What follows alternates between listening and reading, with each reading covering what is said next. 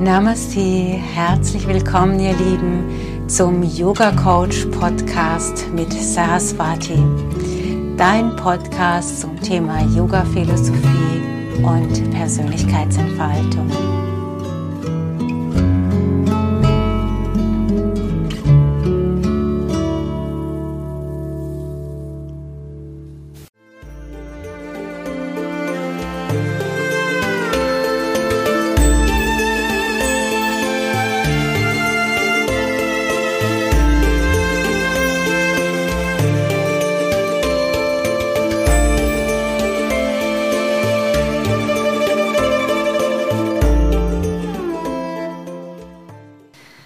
Namaste, liebe Yoginis, liebe Yogis. Namaste, liebe Saraswati. Herzlich willkommen zu unserem Yoga Coach Podcast. Namaste, Rebecca. Namaste, ihr Lieben. Wir reden heute über zehn Punkte, in die eigene Kraft zu finden. Abseits von irgendwelchen spirituellen Plänen, sondern ganz authentisch. Genau. Ja, Sollen wir direkt starten mit wir Punkt starten 1? direkt in den Zehn-Punkte-Plan. Okay, was ist ein Punkt 1, um in die eigene Kraft zu finden? Also der erste Punkt wird wahrscheinlich sein, dass, äh, wir, dass man, der Mensch an sich so einen inneren Impuls hat, weg vom Materialismus hin zu etwas anderem. Also irgendwann kommt ein Punkt im Leben, wo man vielleicht merkt, hm, war es das jetzt alles? Mag ich vielleicht noch tiefer schauen? Oder was ist denn eigentlich tiefer schauen? Was ist die Welt? Wer bin ich? Solche Fragen. Mhm. Also die große Sinnkrise. Ja, oder vielleicht einfach nur so eine latente Suche nach irgendwie fehlt mir was. Mhm. Das ist unser Ausgangspunkt. Das ist der Ausgangspunkt. Da, damit fängt alles an. Mhm. Wie geht's weiter? Ähm, sich Wege zu suchen, wie kann ich diesem Bedürfnis nachkommen? Zum Beispiel kann es sein, ich fange an mit Yoga. Ah, Hatha Yoga. Ja, Hatha Yoga. Hat man schon lange nicht mehr. Gell? Mhm. ähm, oder ich, ähm, vielleicht äh, kauft man sich das ein oder andere ähm, Magazin zum, zum Thema Spiritualität oder Yoga und blättert mal da drin oder das ein oder andere Buch, das einem in die Hände kommt und äh, ja, fängt über diesen Weg an, mh, mm, sich Fragen zu stellen. Und dann über die Fragen auch so ein bisschen zu lesen. Genau. Mhm. Und dann? Denke ich, ist man so in, mittendrin in Punkt 2 angekommen, wo man Antworten finden möchte, weswegen bin ich denn auf diesem Planeten? Möchte ich meinem Leben einen speziellen Sinn geben? Oder gibt es sowas wie einen vorgefertigten Weg für mich, eine, eine Berufung für mich? Und wenn ja, wie sieht die aus? Vielleicht auch eine Hinterfragung, passt der Job, den ich jetzt mache, zu mir, passen die Beziehungen zu mir, wie ist es mit meinem Freundeskreis? Erfüllt mich äh, mein Freundeskreis, erfüllen mich die Gespräche oder suche ich nach was anderem? Was könnte denn das andere sein? Mehr Tiefe, mehr Nähe, äh, eine größere Authentizität, eine größere Intimität, äh, eine Lebendigkeit, ja, die man vielleicht vermisst im Alltag. Dem gegenüber steht dann also das Gefühl, immer nur funktionieren zu müssen? Genau, dieses höher, schneller, weiter, ich muss funktionieren. Mein Alltag ist trist, irgendwie jeden Tag gleich. Ich habe irgendwie nichts mehr, worauf ich mich freuen kann. Irgendwie entsteht so eine Leere in einem die gefüllt wird mit Medienkonsum oder mit äh, materiellem Konsum. Und da ist ja irgendwann der Punkt erreicht, wo einem auch das nicht mehr erfüllt und man sagt, ja, was mache ich dann hier eigentlich die ganze Zeit? Ich schaue mir einen Film nach dem anderen an und ich finde die eigentlich langweilig. Oder ja, es füllt mich einfach nicht mehr aus die Gespräche, die ich führe. Ich fühle mich leer nach diesen Gesprächen, weil sie sehr an der Oberfläche sind oder sich sehr um das Haben äh, kümmern oder das Wollen kümmern, aber nicht um das Sein. Mhm. Okay, also man ist nicht erfüllt in dem, was man tut. Genau. Mhm. Und dann? Dann tritt an dritter Stelle vielleicht auch so ein, also dieses Erkennen ein oder dieser Wunsch nach Erkennen, also eine Selbstreflexion. Wie ist meine Eigenwahrnehmung, wie ist die Fremdwahrnehmung, um dann vielleicht festzustellen, hoppala, das geht gar nicht Hand in Hand sowohl in die eine als auch in die andere Richtung. Also viele haben vielleicht so dieses Programm am Laufen der Selbstabwertung oder das, was ich sage, ist doch dumm oder blöd oder so, um dann festzustellen, die anderen finden es richtig toll, was man da gerade erzählt hat oder über was man da gerade geredet hat. Mhm. Wenn man etwas über sich erzählt hat, vielleicht etwas preisgegeben hat, was äh, zu einem gehört was das Innenleben ausdrückt. Mhm. Also, dass man einfach merkt, ja, ähm, ich kann mich öffnen und es kommt auch an. Also das gehört auch zur Erkenntnis. Oder ähm, ich habe gedacht, ich bin doch ein guter, netter Mensch um dann festzustellen, hm, ich habe aber schon Mechanismen am Laufen, die ähm, konfliktträchtig sind. Und ich habe da schon auch meine Anteile drin, weswegen Streit entsteht. Und ich fange an, die zu erkennen. Mhm. Zum Beispiel habe ich ein subtiles Eifersuchtsprogramm am Laufen, was regelmäßig zu Konflikt führt, weil ich mir nicht äh, äh, zugestehen möchte, dass ich eifersüchtig bin, mhm. sondern dass ich das subtil eben auf andere Wege ausdrücke. Oder ähm, ich möchte den anderen Menschen eigentlich in eine Position haben, die meinen Bedürfnissen mehr entspricht. Ha, und dann sich selbst darin zu erkennen, eigentlich habe ich da echt voll das Manipulationsprogramm am Laufen, auch wenn ich das so nie betrachtet habe, auch wenn ich das so nie erkannt habe, muss ich es mir jetzt eingestehen, das ist das, was ich faktisch tue.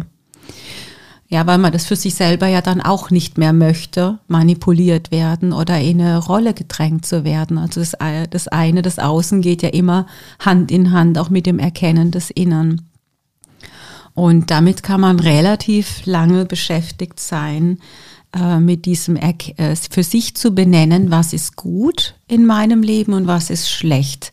Und ich bin sehr dafür, auch wenn wir später die Trennung aufheben wollen und auch wenn wir im Yoga in die Wertfreiheit gehen wollen, erst einmal zu lernen, die Dinge beim Namen zu nennen. Mhm.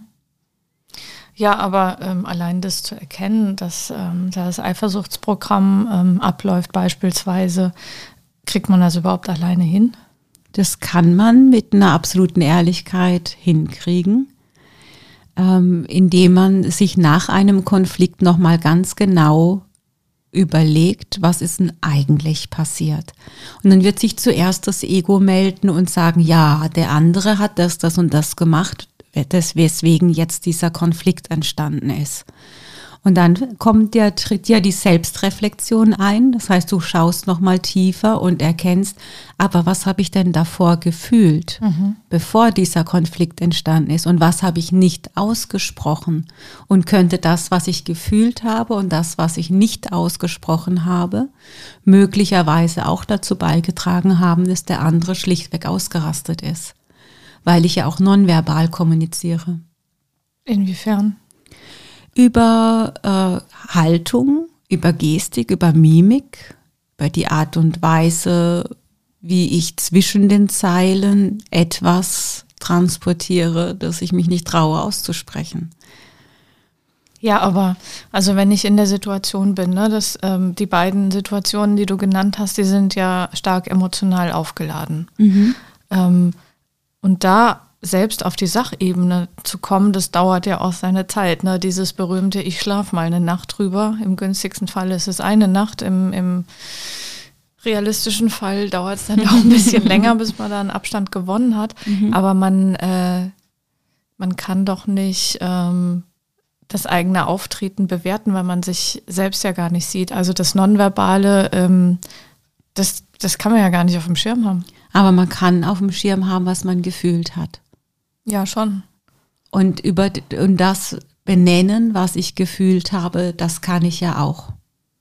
Und dann eine logische Schlussfolgerung ziehen, dass wenn ich eigentlich gerade voll die Krawatte schiebe auf meinen Partner oder Eltern oder Kinder und das aber nicht ausdrücke, keine Worte dafür finde und auch nicht äh, keine Emotion dazu finde, die ich nach außen zeigen, zeige, dann äh, ist doch klar, dass das eine Auswirkung auf meine Beziehung hat.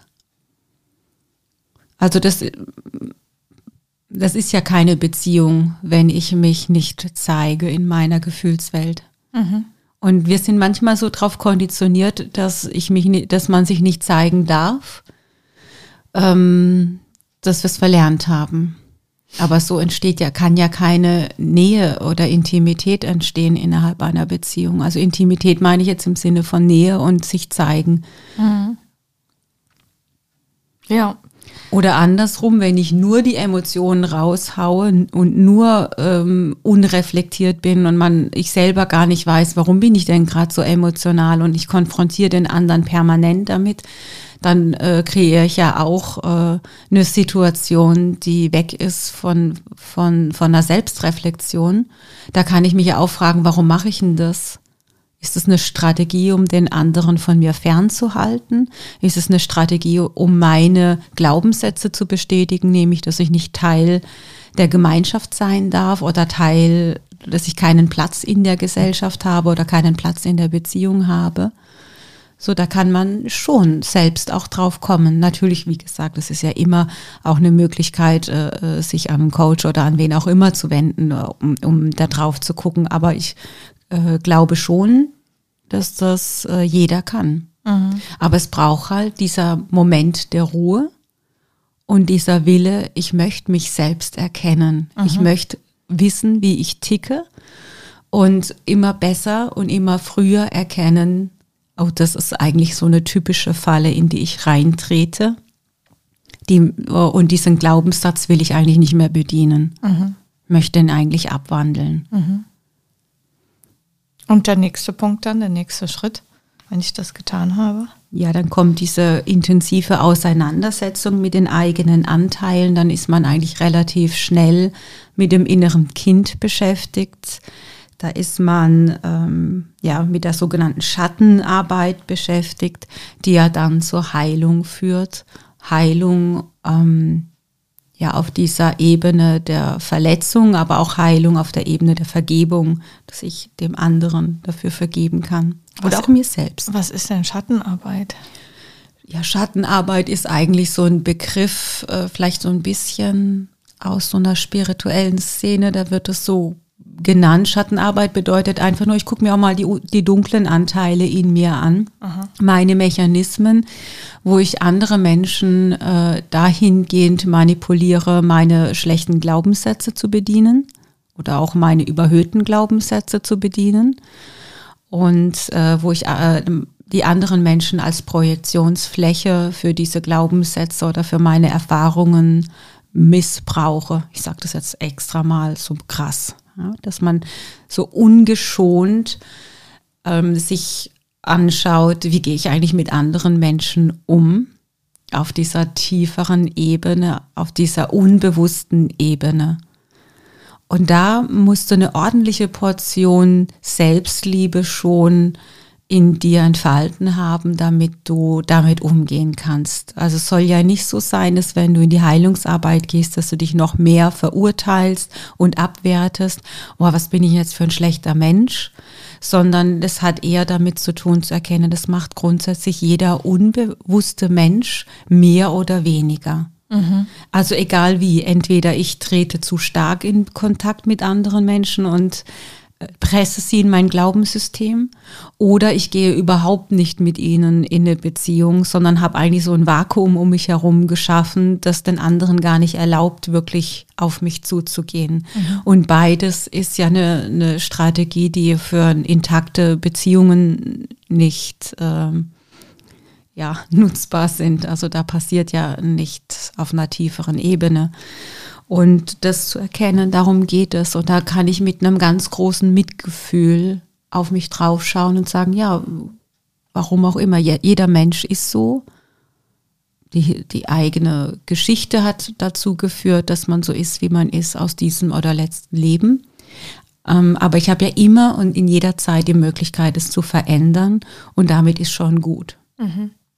Ähm, das klingt ganz schön herausfordernd und komplex. Und ich kann mir nicht vorstellen, dass man sich einfach dann mal hinsetzt, das alles für sich so analysiert und dann sofort erkennt. Nee. Ja, das macht man auch nicht. Also Punkt drei und vier sind, glaube ich, Punkte, wo viele ein bisschen stecken bleiben drin, wo sie meiner Meinung nach unnötig lange in einem Leidensprozess drin bleiben. Und viele Menschen hören da auch auf, weil es so schmerzvoll ist, sich mit eigenen Themen auseinanderzusetzen und auch in diese Heilungsarbeit zu gehen weil dann vielleicht auch so ein Empfinden entsteht, oh, wenn das spirituelle Arbeit ist, dann kümmere ich mich doch lieber wieder um den Materialismus, gehe wieder zurück in das normale, in Anführungsstrichen, gesellschaftliche Leben und, und blubere so ein bisschen an der Oberfläche, weil das mir eigentlich gerade zu viel. Also diese Tendenz ist wahrscheinlich immer irgendwie gegeben, aber an diesen drei, äh, zwei Punkten, drei und vier, besonders. Mhm. Ja, okay, aber nochmal zurück zu dem Punkt, also ähm, wie funktioniert das? Also ich setze mich doch nicht hin und, und denke mal scharf nach und dann habe ich die Lösung. Ah, aber wie ich machst das denn hin. praktisch? Äh, ich bin dann ein Stück weit auch gezwungen, weil wenn ich äh, anfange zu fühlen, dann kommen ja alle Gefühle hoch. Das heißt, es kann auch sein, dass man in dieser Phase einfach extrem viel weint. Und natürlich bringt man sich nicht selbst in eine Position zu sagen, ach ja, jetzt heule ich mal eine Runde. Also mhm. die meisten sind ja doch nicht so wertfrei und entspannt mit ihren Gefühlen, dass sie das freiwillig tun. Mhm. Aber das Leben zwingt einen dazu, wenn es dafür Zeit ist. Das heißt, man wird in eine Konstellation gebracht, die ganz viel Trauer auslöst und die oder auch durch eine Krankheit in eine Situation gebracht, die dich zur Selbstreflexion zwingt. Du kannst dann gar nicht mehr anders als darüber nachzudenken, warum stehe ich jetzt heute in meinem Leben da, wo ich stehe. Und dann mhm. kann ich ja immer noch so tun, als ja, das ist halt Gott gegeben, ich kann keine Ahnung. Aber die allermeisten werden sich spätestens dann schon auf den Weg machen und sagen, ich, jetzt beschäftige ich mich doch tiefer mal mit den Anteilen.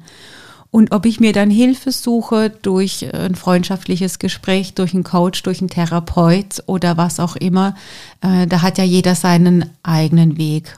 Oder mhm. eben auch Yoga. Mhm. Das ist dann der körperliche Weg. Dann muss ich noch gar nicht in die Auseinandersetzung gehen, aber dann hilft mir der Körper dabei, äh, kraftvoller mit meinen Krisen in meinem Leben umzugehen, weil der Körper kraftvoller ist oder weil dann größeres Bewusstsein ausgedehnt ist über die Yoga-Arbeit. Dann merke ich, dass es eigentlich von ganz alleine geht, dass ich es aushalten kann, mich mit meinen Schattenseiten auseinanderzusetzen und damit leben zu können, dass auch ich Fehler habe und Fehler gemacht habe und dass das völlig okay ist. Mhm. Okay. Ja. Ich glaube, das dauert relativ lang, der Punkt, ne? Ja. Ich denke, wenn, man, wenn wir viele, viele Leben und viele, viele Jahre unseres Lebens äh, unbewusst verbracht haben, dann darf der Weg zur Erwachung schon auch ein paar Jahre dauern. Hm. Das ist völlig okay, wenn wir uns dann ein bisschen Zeit lassen. Oder anders gesagt, die Yogis äh, sagen auch, also das finden wir auch bei Patanjali in den Yoga Sutras, äh, auch wenn du Gras äh, mehr gießt, es wird nicht schneller wachsen. Mhm. Ja, heute haben wir eher diesen Spruch, wenn du dran ziehst an dem Gras, es wird nicht schneller wachsen. Äh, ich glaube, da steht es eher mit Gießen. Aber sinngemäß ist es das Gleiche. Mhm. Es wird nicht schneller gehen. Aber wichtig ist, dass du Gießen tust. Ist das der härteste Punkt in dem Zehn-Punkte-Plan? ähm, nein, der härteste kommt noch. Ach, wie schön. Mach doch Mut. Gell? Okay, was kommt als nächstes? Das ist der Punkt 5, die goldene Mitte. Also habe ich das jetzt mal ausgewählt. Die goldene Mitte ist der härteste Punkt. Das ist der Tod des Egos. Mhm. Es bringt dir ja nichts, wenn du jahrelang mit Schattenarbeit und innere Kindarbeit beschäftigt bist und da nicht drüber hinauskommst und dann immer noch ein Seminar und noch eine Ausbildung und noch und noch und noch und noch. Also da kann man sich auch ganz schön verirren in diesem Dschungel der Persönlichkeitsbildung. Wie kommt man denn da raus aus diesem Rad? In, ich finde, indem er mal bei einem bleibt indem er mal eine Sache konsequent durchzieht. In den Yoga Sutras wird gesagt, wenn du einen Meister gefunden hast, dann bleibst du bei diesem einen Meister. Mhm. Und das hat nichts damit zu tun, dass dieser Meister sich erhebt und sagt, ich bin the one and only und das, ja, ich, ja, also nur, du kannst nur von mir lernen, das hat überhaupt nichts Narzisstisches oder so. Das hat der Grund, wenn du in eine Persönlichkeitsbildung gehst und du viele Lehrer hast, dann werden diese vielen Lehrer, diese vielen Meister in Anführungsstrichen, eine unterschiedliche Sprache haben und einen unterschiedlichen Ansatz haben.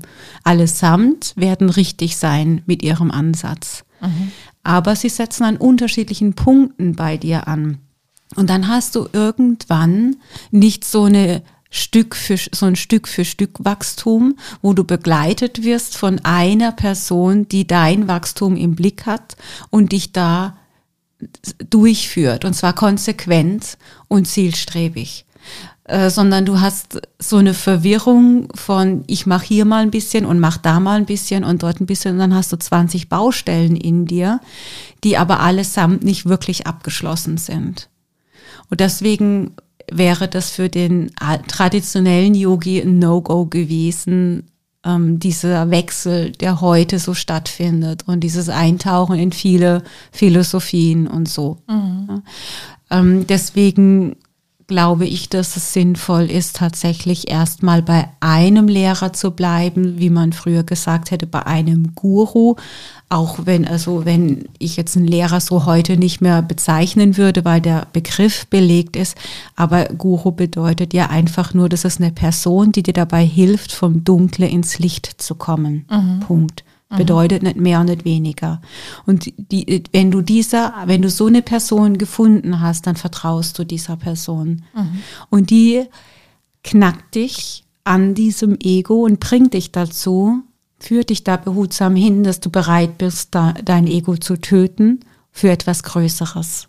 Was ist denn das Ego? Also ähm, deine gesellschaftlichen Vorstellungen, deine Prägungen äh, durch dich, durch, durch Filme, durch die Eltern, durch die Gesellschaft, deine Ideale ähm, von der perfekten Beziehung, deine Ideale vom perfekten Leben, deine Ideale von Gott, deine Vorstellungen, deine ganzen Kopfkonstrukte, die wahrscheinlich allesamt schön sind, tolle Ideen sind, aber nichts mit deinem authentischen Sein zu tun haben.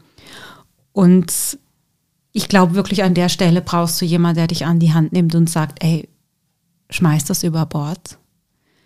Und diese eine Person, dieser eine Lehrer, der kennt deine Knackpunkte und der, der führt dich dazu. Und in dem Moment, wo du sagst, ach ja, jetzt mache ich hier mal noch eine Ausbildung oder da mal noch was, gehst du wieder zurück und beschäftigst dich lieber mit was anderem mhm. bevor du das töten musst. dann bist du so beschäftigt mit dem anderen, dass du gar nicht merkst, dass du eigentlich kurz davor warst, endlich, endlich diesen Anteil in dir zu töten. Mhm.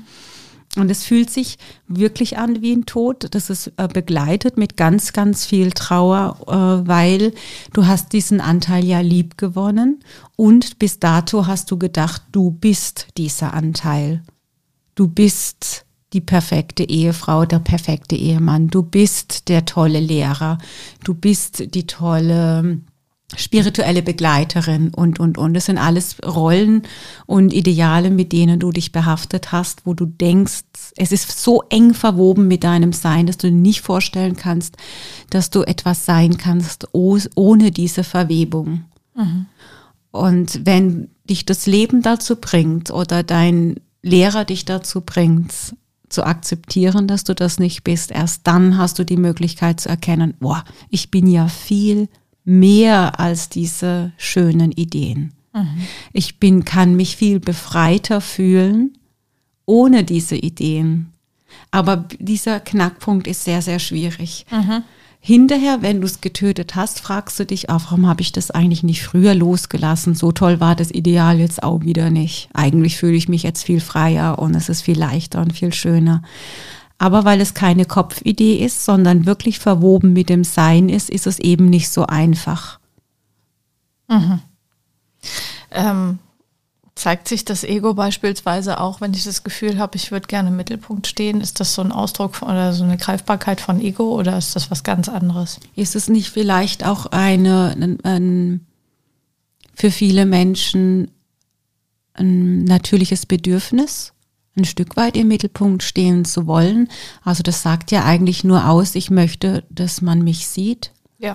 Vielleicht sagt, sagt der eine oder andere auch, ich kann es nicht aushalten, mich zu sehen und er will ganz und gar nicht im Mittelpunkt stehen. Mhm. Aber hinter beiden Glaubenssätzen steht ja ein Wunsch, ich möchte gerne gesehen werden. Also das hat nichts mit dem Ego zu tun. Nicht unbedingt, also äh, nicht unbedingt. Wenn es natürlich übertrieben ist, mhm und ich mich nur noch darüber definiere, ob ich gesehen werde oder nicht, dann ist es ein Problem. Also denken wir zum Beispiel an einen Künstler, an einen berühmten Künstler, der hat sich über sein Ego so damit identifiziert, dass er es nicht aushalten kann, wenn ein paar Leute weniger vor der Bühne stehen oder gar, womöglich gar keine mehr. Mhm. So, dann ist es ein Problem, dann ist, dann ist mein Ego an der Stelle zu stark in eine falsche Richtung ausgewachsen. Mhm. Boah, Ego töten, Wahnsinn. Das klingt ein bisschen martialisch. Ja. Ja hat in dem Moment auch was, hatte viel mit Mut zu tun und viel mit diesem inneren Willen und ich gehe da jetzt durch, ich mache das jetzt. Ist es eigentlich auch, ähm, dass ich so ein bisschen zurückkomme zu dem Menschen, den, der, der, der, der ich als Kind war? Weil du als Kind äh, einfach unverbraucht und unbedarft das bist und das auslebst, worauf du Lust hast und gar nicht so, ja, die gesellschaftlichen Konventionen kennst du ja mhm. äh, noch nicht so. Das stimmt, ja. Es ist wirklich auf dieser Ebene sowas, so ein Zurückgehen, diese Kindebene, diese, so wie sich ein Kind befreit fühlt und natürlicherweise einen Alltag gestaltet mhm. und sagt, ich mache jetzt das und du lässt mich jetzt in Ruhe, ich spiele hier gerade. und es interessiert sich nicht für deine Zeitpläne oder für das, was es angeblich jetzt tun muss oder nicht, das ist ihm völlig egal. Also ja, da wieder hinzukommen, aber mit dem großen Unterschied, dass wir das Bewusstsein dazu haben, ich habe mir das erarbeitet, ich bin mir dessen vollkommen bewusst, während ein Kind das ja sehr unbewusst lebt. Mhm. Es ist ein natürlicher Zustand, aber es ist sich dessen nicht bewusst, dass es in diesem natürlichen Zustand agiert. Ich meine aber auch, ähm, wenn man jetzt, was weiß ich, Anfang, Mitte 40 ist, wie du eingangs gesagt hast, äh, der Meinung bist, du bist die perfekte Ehefrau, der perfekte Lehrer oder was auch immer. Ähm, und äh, um von dieser Vorstellung auch so ein bisschen abzurücken, mal zu schauen, wie war ich denn als Kind, was hat mich denn als, also, ne? Mhm. Ähm, war ich da frei, war ich da, war ich da ein Wildfang, war ich da, für was habe ich mich eigentlich damals interessiert, um mhm. über diesen Punkt eigentlich wieder zu sich selbst zu kommen und zu gucken, äh, stimmt dieses Bild, was ich heute habe, mit dem, was ich eigentlich bin, äh, überein oder, äh, oder ist es, äh, erfülle ich einfach nur gerade die gesellschaftlichen Erwartungen? Ja, das kann tatsächlich auch so bei dieser Findung von Lebenssinn helfen. Mhm weil das Kind ja tatsächlich befreit von Ego ist. Erstmal die ersten Jahre, das tritt dann später ein. Ja, die natürlichen Fähigkeiten sind deutlicher vielleicht äh, sichtbar, die Interessen sind sichtbar und das sind vielleicht auch ähm, Visionen für das eigene Leben durch das Ego anderer tatsächlich unterdrückt worden ja, wenn jetzt jemand, ein Kind den Wunsch hatte, irgendwie Astronaut zu werden, kann ja sein, dass die Eltern oder die, das Umfeld darüber gelacht hat und gesagt hat, er wirst kein Astronaut. Ja, so. Und äh, später merkt man vielleicht, ja, aber es interessiert mich halt doch und vielleicht ist es jetzt nicht wirklich ein Astronaut, vielleicht doch, aber vielleicht ist es nicht wirklich ein Astronaut, sondern nur ein ähnliches Thema, das sich dahinter verbirgt hat, das sich heute wieder auf, äh, auf bringen kann und vielleicht in einer Form leben kann, die mir entspricht. Ich glaube schon, dass ein Kind da sehr nah dran ist an Ideale. Aber es gibt auch Kinder, die schon ein Ego haben, ähm, die merken früh, was in der Gesellschaft ankommt und was nicht. Und dann sind die vielleicht schon als äh, Kindergartenkinder damit beschäftigt, allen zu erzählen, dass sie Tierarzt werden oder so. Mhm. Und die, dann merkt man, oh, die Erwachsenen reagieren da positiv drauf. Und dann kann sein, dass dieses Ego schon von Kindesbeinen auf genährt wird und äh, man tatsächlich Tierarzt wird und sich irgendwann nach Jahren fragt, was ist das eigentlich wirklich das, was ich machen will? Mhm. Okay, verstanden. Mhm. Also es geht so, ja, ist vielleicht manchmal nicht so einfach, Aber ich glaube, jeder, ich hoffe, jeder hat vielleicht so Lichtblicke in Erinnerung aus seiner Kindheit, wo er so ganz, sich ganz verbunden gefühlt hat mit sich selbst, wo ganz so ein Gefühl da war wie, das Außen fließt so ein bisschen an mir vorbei und da jetzt so fühle ich mich an, wenn ich frei bin. Mhm. Und aus diesem Gefühl heraus nochmal aufs Leben zu schauen, ähm, das lohnt sich, glaube ich, schon auch. Das gehört auch, stimmt, zu dieser Selbstreflexion dazu. Mhm. Wenn wir das Ego getötet haben, was passiert dann? Wiedergeburt, Neugeburt. Ja, das, der Tod des Ego erlaubt mir die Kundalini-Erweckungen, über die wir ja schon mal gesprochen haben, oder weniger esoterisch, vielleicht mehr religiös ausgedrückt. Äh, die göttliche Energie kann endlich äh, durch mich fließen, weil die göttliche Energie ist erstens mal Lebenskraft, also ich werde mich vitaler fühlen, lebendiger fühlen. Und zum anderen ist die göttliche Energie natürlich auch Schöpferkraft. Das heißt, ich werde erstmals in der Lage sein, wirklich ähm, mein Leben machtvoll zu gestalten. Und ich glaube ab diesem Punkt nicht mehr daran, dass mein Umfeld mein Leben bestimmt, sondern ich komme in die Erfahrung rein, ich gestalte mein Leben, meine Gedanken, mein Handeln, mein Fühlen in jedem Tag gestaltet meine Zukunft von morgen. Und äh, das ist dann, also über den Kopf ist das, glaube ich, vielen sehr früh klar, aber an dem Punkt kann man das richtig fühlen. Okay, das äh, klingt jetzt wiederum, puh, da bist du durch das Nadelöhr endlich durch und. Ja, ja. ich glaube, das Nadelöhr trifft es ganz gut, weil die, äh, äh, die, diese Glaubenssätze behindern den Fluss von göttlicher Energie behindern. Äh, göttliche Energie ist übrigens auch Wahrheit, Wahrhaftigkeit. Ja, und diese Glaubenssätze können diese Wahrheit manchmal nicht aushalten, so dass die, dass das blockiert wird. Und in dem Moment, wo ich mein Ego getötet habe, also diese Glaubenssätze auch losgelassen habe, dann entsteht dieser Energiefluss, der uns natürlicherweise geschenkt wird. Oh, ich habe gerade so das Gefühl, wenn, wenn ich das alles höre, wir machen uns unser Leben selbst schwer. Auf jeden Fall. Wir machen könnte ja so einfach sein. Schwer. Wir, und nicht nur das, anstatt dass wir uns um unsere eigene Persönlichkeitsentwicklung kümmern und uns selbst befreien und uns erlauben, glücklich und frei zu sein, fangen wir noch an, am anderen rumzunörgeln, den anderen unter Druck zu setzen und den anderen in unser Weltbild zu pressen, das alles anstrengend und schwer sein muss, anstatt darüber zu gehen. So, also ich dränge dem anderen meine negativen Glaubenssätze auf. Mhm. Ja, und das ist äh, bis dahin empfinde ich das so, ähm, tappt man doch ziemlich im Dunkeln und es kann sehr anstrengend sein und das vielleicht auch oft begleitet eben von diesen Verirrungen und Verwirrungen, äh, die wir gerade benannt haben. Aber mit dem Erwachen der Kundalini-Energie ähm, ist man dann ein Stück weit drüber. Und was auch in dem Moment stattfindet, ich übernehme erstmals wirklich und wahrhaftig die Verantwortung für mein Leben und kann dann auch erstmals wirklich die Verantwortung auch das, für das Leben anderer ein Stück weit mit übernehmen. Mhm. Aus so einer Fülle heraus, nicht aus so einem Pflichtgefühl heraus, sondern aus so einer Verbindlichkeit heraus. Mhm. Vorher ist es nur eine Pflichterfüllung oder eine Funktionalität. Das hat noch nichts damit zu tun, dass ich Verantwortung übernehme. Das eine hat mit dem anderen gar nichts zu tun. Mhm. Okay. So, und das ist die Erkenntnis, die da eintritt, äh, aber auch diese, diese Freiheit. Schwer vorstellbar für jemanden, der es noch nicht durchgemacht hat. Ich glaube aber, dass jeder mal so ein Gefühl von Freiheit empfunden hat. Zum Beispiel, jeder kennt das Gefühl, wenn die Sommerferien losgegangen sind. Ja. Und dann hast du so gewusst, oh, sechs Wochen lang bin ich der eigene Herr die eigene Herrin über mein Leben. Ich bestimme mhm. meinen Rhythmus und ich übernehme die Verantwortung dafür, wie ich diese sechs Wochen gestaltet habe. Und nach diesen sechs Wochen reflektiere ich vielleicht nochmal darüber, waren die sechs Wochen so, dass ich zufrieden bin? Habe ich sie vergammelt? Habe ich sie verschlafen? Oder war, habe ich wirklich was erlebt?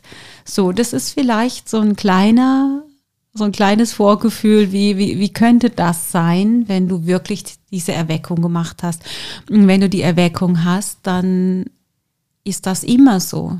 Dann ist jeder einzelne Tag so, dass du nochmal neu überprüfst. War es so, dass ich heute glücklich war mit meinem Tag? Habe ich tolle Termine gehabt? Habe ich tolle ähm, für mich jetzt Yoga-Stunden gehabt, neue tolle Coachings gehabt, habe ich zu viel Termine reingenommen, habe ich zu wenig Termine drin gehabt, ist es in Balance, bin ich zufrieden, habe ich das Gefühl von Freude und Spielen in meinem Alltag. Mhm. Wenn ich merke, ich spiele nicht mehr in meinem Alltag, dann weiß ich, ich habe zu viel Termine. Also muss ich wieder ein bisschen, darf ich wieder ein bisschen mehr rausnehmen. Mhm. Hm, das habe ich verstanden. Wie geht's weiter nach den sechs Wochen Sommerferien, die dann äh, für immer gelten? Hm, dann, ertritt, äh, dann tritt äh, an Punkt 6 sowas ein wie ich kann, ich, ich kann erstmalig über den Tellerrand schauen, weil erst wenn ich über meinen eigenen Tellerrand geschaut habe, fange ich an, über den gesellschaftlichen Tellerrand schauen zu können. Also auch äh, größere Zusammenhänge, komplexere ähm, universelle Gesetze zu erkennen und auf mich selbst anzuwenden oder auch auf andere anzuwenden oder auch das Spiel des Lebens oder das Spiel auf diesem Planeten Erde klarer du, zu durchschauen. Was gibt es denn da für Gesetze für ein Spiel des Lebens?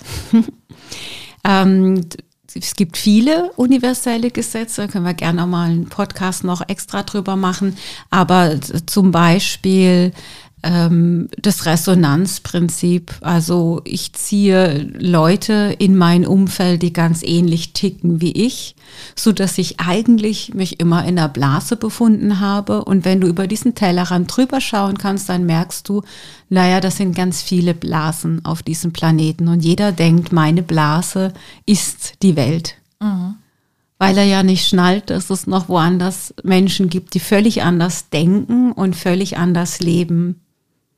So, und dann denkt man immer, ja, das Leben ist so, wie es ist, weil man wird ja auch immer wieder bestätigt vom eigenen Umfeld. Und ja, das kann ja auch mitunter ein Schock sein, festzustellen, dass hey, ich habe mich in einer Blase befunden, mhm. komplett. Mhm.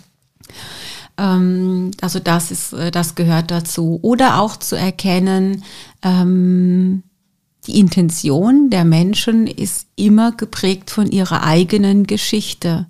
Und die haben mit deiner Geschichte relativ wenig zu tun. Und in dem Moment, wo du deren Leben und deren Aussagen auf dich beziehst, ähm, steckst du eigentlich noch in so einem kindlichen Muster fest, weil die Welt dreht sich zwar, deine Welt dreht sich zwar schon um dich, aber die Welt der anderen dreht sich nicht um dich. Mhm. Das heißt, du lernst eine gewisse Distanz Dinge nicht persönlich zu nehmen und den anderen in seiner Verstrickung klarer zu erkennen oder in seiner Blase klarer zu erkennen oder auch in seiner Intention klarer zu erkennen. Mhm. Was ist denn dem seine Intention? Und da geht es nicht mehr so sehr darum, um dieses Gut oder Schlecht wie am Anfang oder gut oder böse, das ist dann keine Kategorie mehr für dich, weil du dann schon auch in diesem wertfreien Denken angekommen bist. Aber du musst nicht eine negative, also eine, eine, eine eigennützige Intention verwechseln mit einer liebevollen Intention. Mhm beim Gegenüber. So, das ist dir dann völlig klar, sowohl mit eigenen Menschen als auch im Kollektiv. Mhm. Einfach weil du über diesen Tellerrand schaust. Das auszuhalten ist nicht so einfach, weil ähm, wir immer davon ausgehen, dass die Menschen so sind wie wir selbst, also sprich eigentlich eine gute Intention haben und eigentlich es versuchen gut zu machen und das stimmt auch. Aber die ein oder anderen Menschen machen es halt besser und die anderen halt schlechter. Und ähm, ich muss das erkennen können. Das ist nicht so einfach, ne? Das ist nicht so einfach, weil es kann dir auch Angst machen, wenn du erkennst, äh, dass um dich herum möglicherweise viele Menschen sind, die extremst unbewusst durchs Leben laufen, aber eigentlich so tun, als hätten sie die Weisheit mit Löffeln gefressen. Ja. Und das ist ganz schwierig. Das ist ganz schwierig, das auszuhalten. Mhm. Und natürlich im gleichen Moment äh, bist du ja auch immer in der Position, dich dann auch immer wieder zu hinterfragen, bin ich in der bin ich jemand, die denkt, ich habe die Weisheit mit Löffeln gefressen oder äh, ruhe ich wirklich in dieser Erkenntnis? Und ich äh, für mich erkenne das so, dass wenn ich Frieden in mir habe, dann kann ich das Außen erkennen, wie es ist. Aber dann macht das halt nichts mit mir. So, dann merke ich das einfach, es gibt solche und solche Menschen und das ist okay. Mhm. Aber ich darf nicht erlauben, dass diese Menschen Einfluss auf mein Leben nehmen oder darüber bestimmen lassen. Mhm. So, da ist man dann an dem Punkt definitiv drüber hinaus und das bedeutet auch, dass man aushalten muss, dass man eigene Wege geht und für diese gerade steht, ohne zu wissen, ob es wirklich richtig oder falsch ist. Mhm. Ja, dass dieses richtig oder falsch, das gibt es ja nicht, die Kategorie. Mhm.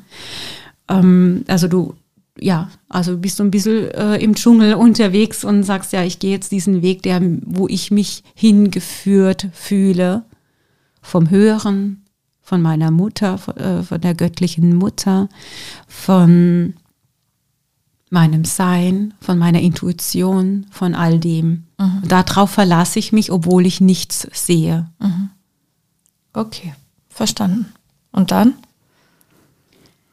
Hilft mir die Orientierung an das Göttliche, Ishvari Pranidhana, sagen wir im Yoga, also diese Hingabe an das Göttliche eins zu werden mit dem Göttlichen. Weil irgendwann komme ich an einen Punkt zu erkennen, okay, mit meinem Ego komme ich nicht weiter und ich als Mensch habe auch nicht die Vogelperspektive auf diesem Planeten, um wirklich wissen zu können, das ist richtig oder das ist falsch. Mhm. Weil ich die Wege nicht kenne und weil ich vor allen Dingen nicht gut abschätzen kann, welche Konsequenz hat es. Ich kann es immer nur erahnen.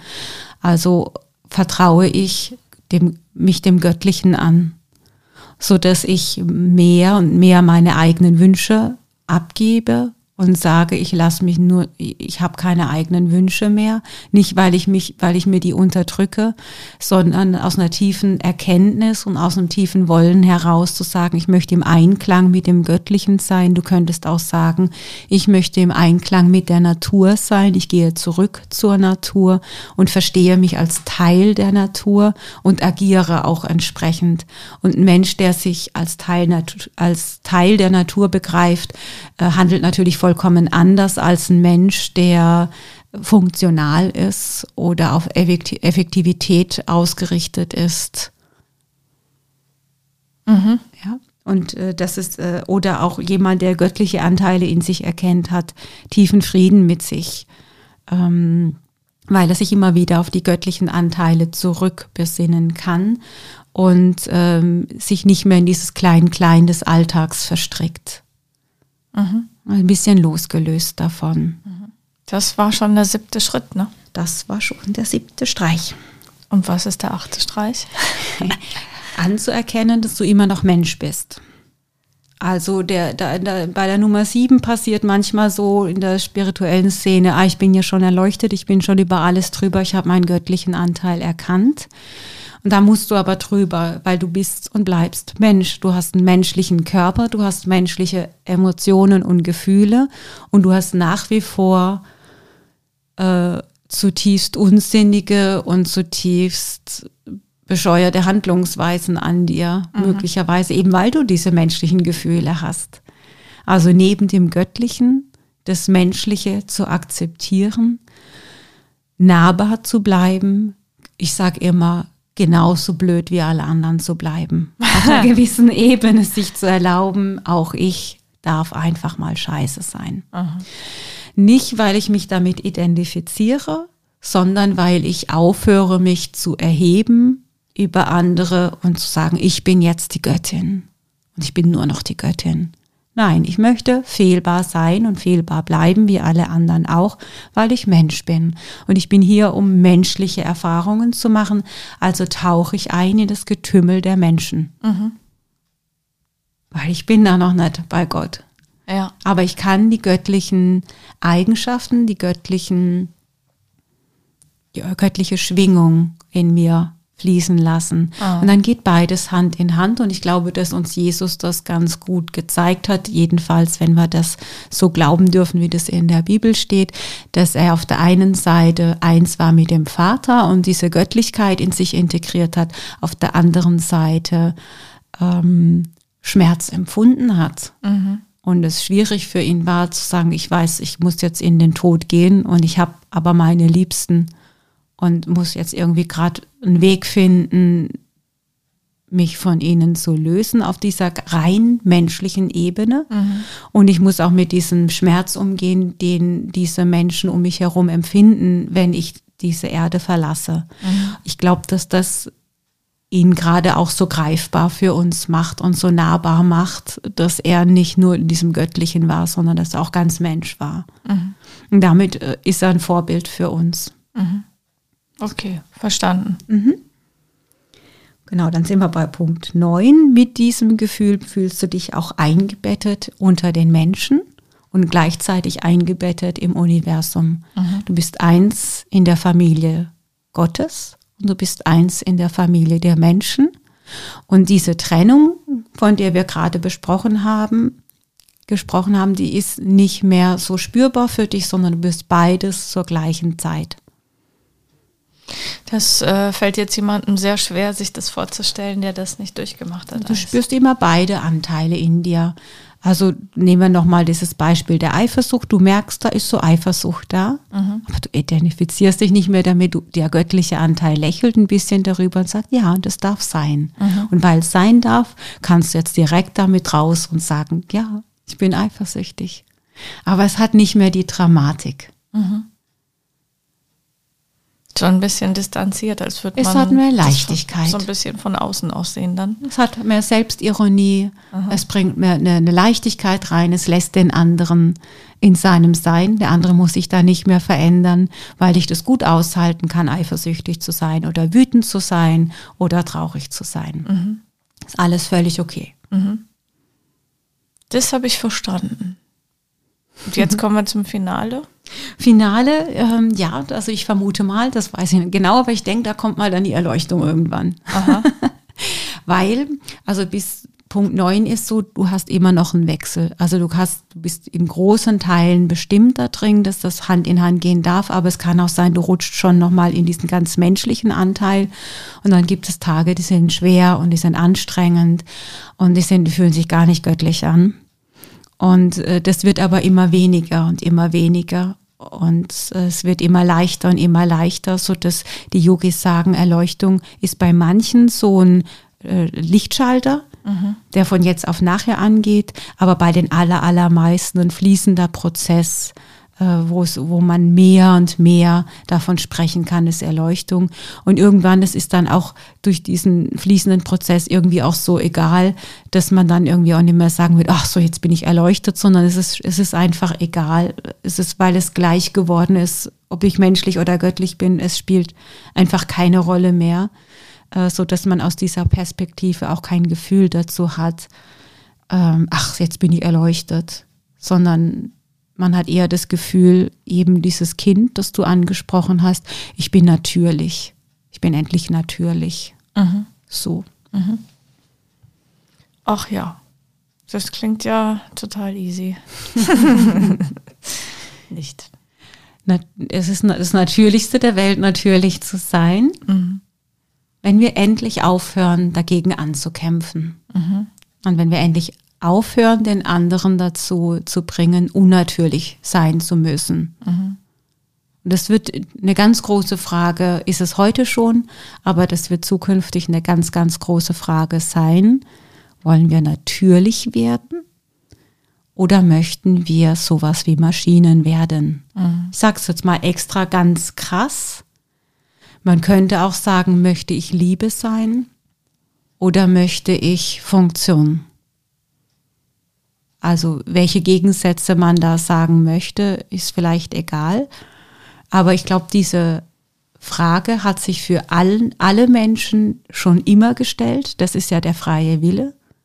Nur heute ist es sehr, sehr plastisch und sehr, sehr klar. Und heute können wir zehn Punkte Pläne machen über in etwa, wie komme ich dahin und um was geht's eigentlich?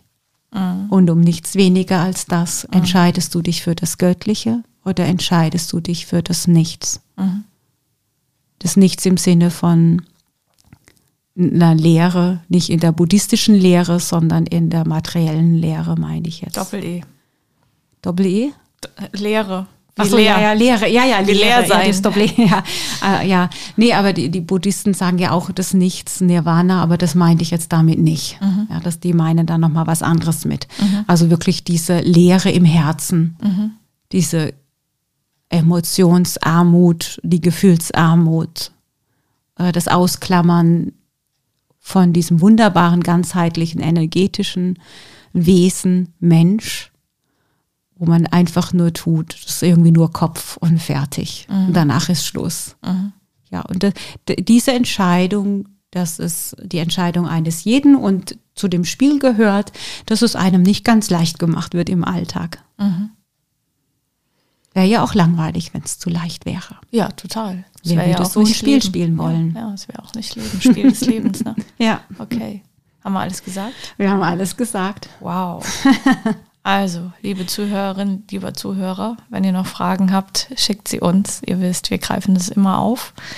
Kommentiert und lasst uns gerne ein Like da. Wir freuen uns äh, über jegliche Resonanz.